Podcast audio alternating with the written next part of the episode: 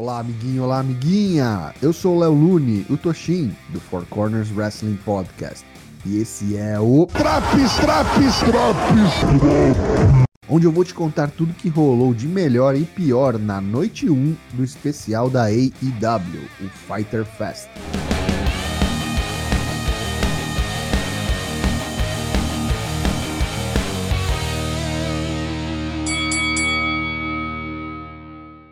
Ao som de Wild Thing e acompanhado de Eddie Kingston, John Moxley inicia os trabalhos defendendo seu IWGP United States Heavyweight Championship da New Japan Pro Wrestling contra Machine Gun Carl Anderson, que vem ao ringue com seu parceiro de dupla Doc Gallows. Antes mesmo do início do combate, Kingston e Gallows saem na mão e levam a briga para o meio da torcida.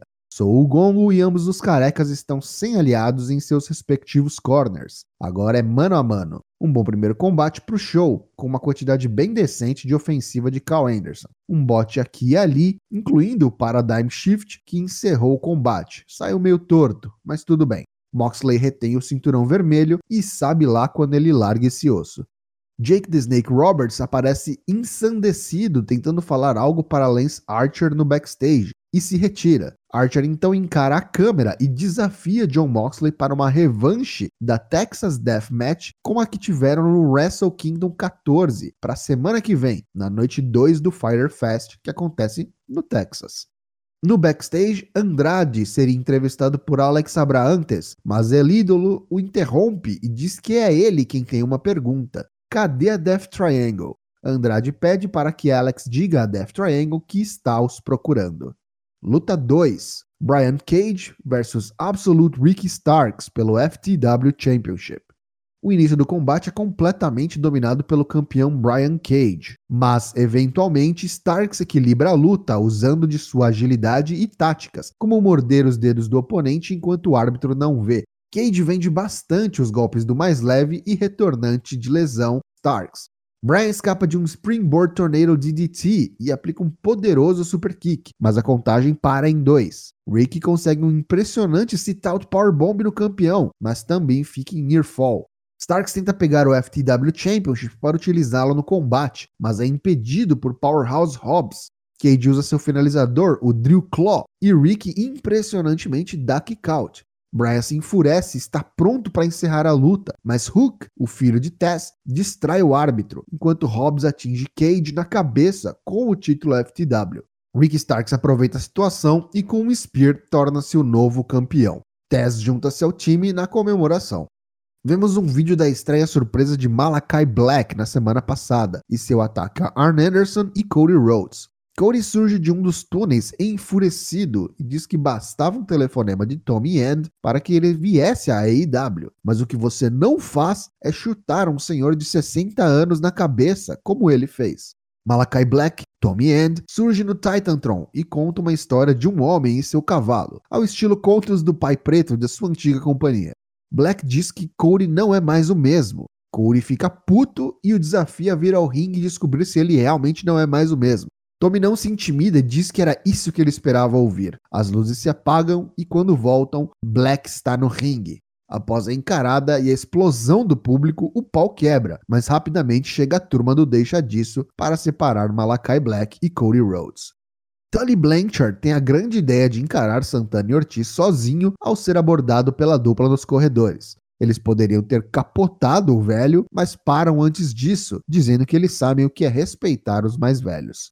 Tony Schiavone recebe Hangman Adam Page no ringue. Hangman diz que ele esteve muito próximo de ser AEW World Champion, mas ele falhou. Ele já correu de seu destino por tempo demais. A Dark Order tem razão, ele ainda precisa desse título. Quando Hangman anunciaria seu desafio oficialmente, ele é interrompido por Don Callis e toda a Elite. Matt Jackson vai sozinho ao ringue e pergunta se ele se lembra deles. São aqueles melhores amigos, sabe? Que Hangman abandonou. O pobre cowboy bêbado e solitário só tem uma pessoa para culpar por seu destino, a ele mesmo. Matt diz que Adam é a próxima grande tragédia do wrestling esperando para acontecer.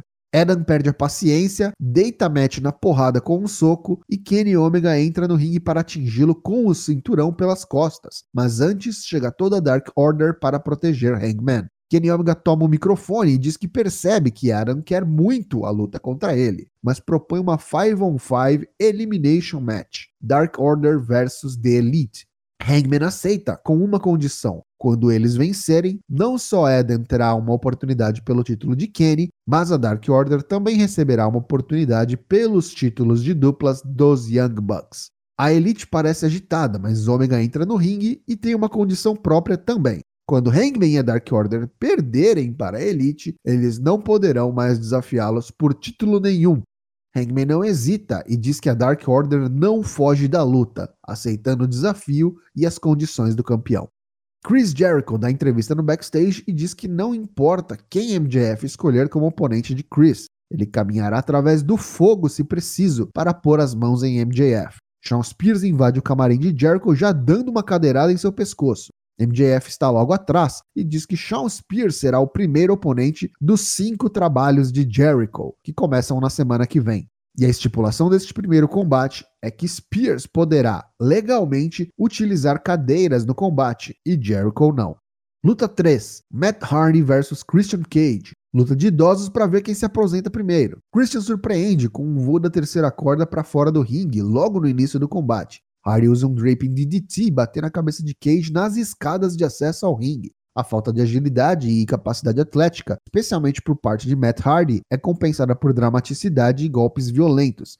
Mas logo até isso se perde e a luta fica lenta e os rest holds são evidentes. A luta dá uma leve melhorada quando Christian retoma o controle do combate. Ele atinge um Spear in Hardy, mas a contagem para dois. Dá um belo Frog Splash da terceira corda, mas também fica na contagem para dois. Christian tentava o kill switch, seu finalizador, mas Hardy agarra o árbitro enquanto as escondidas aplica um golpe baixo em Christian, seguido do Twist of Fate, mas é outro near fall. Christian quase perde por count out, mas volta na contagem de 9 e atinge agora sim o kill switch para a vitória por pinfall. Angelico e a Private Party, lacaios da Hardy Family Office, cercam o ringue e ameaçam a integridade de Christian, mas ao resgate surgem Jungle Boy e Luchasaurus, antes que qualquer mal pudesse ser feito. Promo package do TNT Champion, Miro falando baboseiras do porque ele é o campeão favorito de Deus. E vemos que o título TNT sofreu mais uma mudança em seu visual. Agora o cinturão é branco e o detalhe colorido nos metais dourados é verde. Tony Schiavone mais uma vez está no ringue e ele recebe a AEW Women's World Champion Dr. Britt Baker, DMD. Uma ótima promo da campeã, que diz saber que já foi derrotada múltiplas vezes por Nyla Rose, a mulher no topo da cadeia alimentar da divisão feminina. Mas Britt diz que ela é opção fora do cardápio nessa cadeia. Britt diz que Vicky Guerreiro tem sorte por ter um sobrenome que a manterá para sempre relevante no mundo do wrestling. Nyla Rose não tem essa sorte e precisa desse título para ter algum significado na AEW. Promo package de John Moxley nos bastidores ele diz que não é caça, mas sim o caçador. Sempre houve somente um bicho-papão na NJPW e na AEW, John Moxley. O desafio de Archer é aceito e John garantirá que na Texas Deathmatch, Lance termine Texas Dead. Luta 4: Wheeler Utah vs Sammy Guevara. Estreia no Dynamite de Utah, que vem acompanhado de Orange Cassidy e Chuck Taylor, dos Best Friends.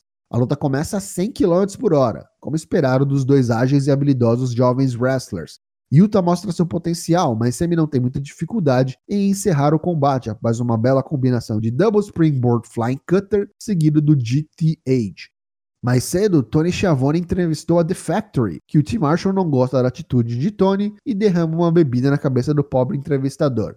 Desnecessário. Luta 5: Penelope Ford versus Yuka Sakazaki. Bom showcase para Yuka, que retorna ao IW Dynamite após quase um ano e meio de hiato. Yuka continua a mesma adorável babyface que faz acrobacias a la Sabu, enquanto Penelope faz o papel de Rio Powerhouse, jogando a japonesa pra tudo quanto é lado sem dificuldade. Destaque para o Indian Deathlock de Ford, sempre muito bem aplicado. Yuka faz o comeback do Babyface e após uma variação de um F5, o Miracle Merry-Go-Round, ela encerra o combate com o Magical Girl Splash, vencendo por pinfall. Rola um comercial do Rampage, novo programa da AEW às sextas-feiras, que estreia no próximo dia 13 de agosto. Luta 6 e main event, Darby Allin versus Ethan Page, numa coffin match.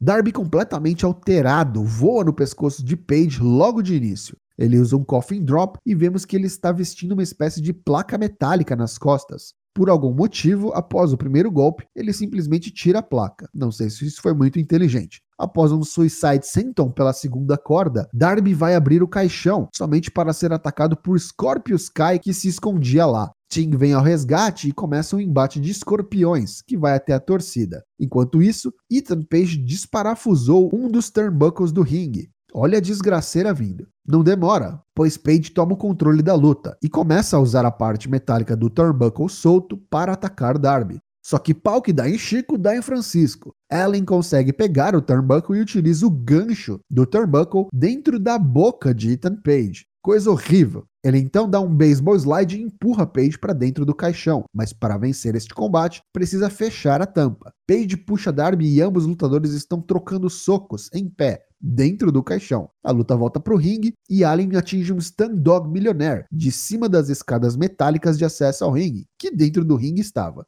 Page reage e quando Darby ia para o Coffin Drop na terceira corda, rapidamente joga Darby lá de cima com seu Eagle's Edge, caindo diretamente de costas nas escadas de metal.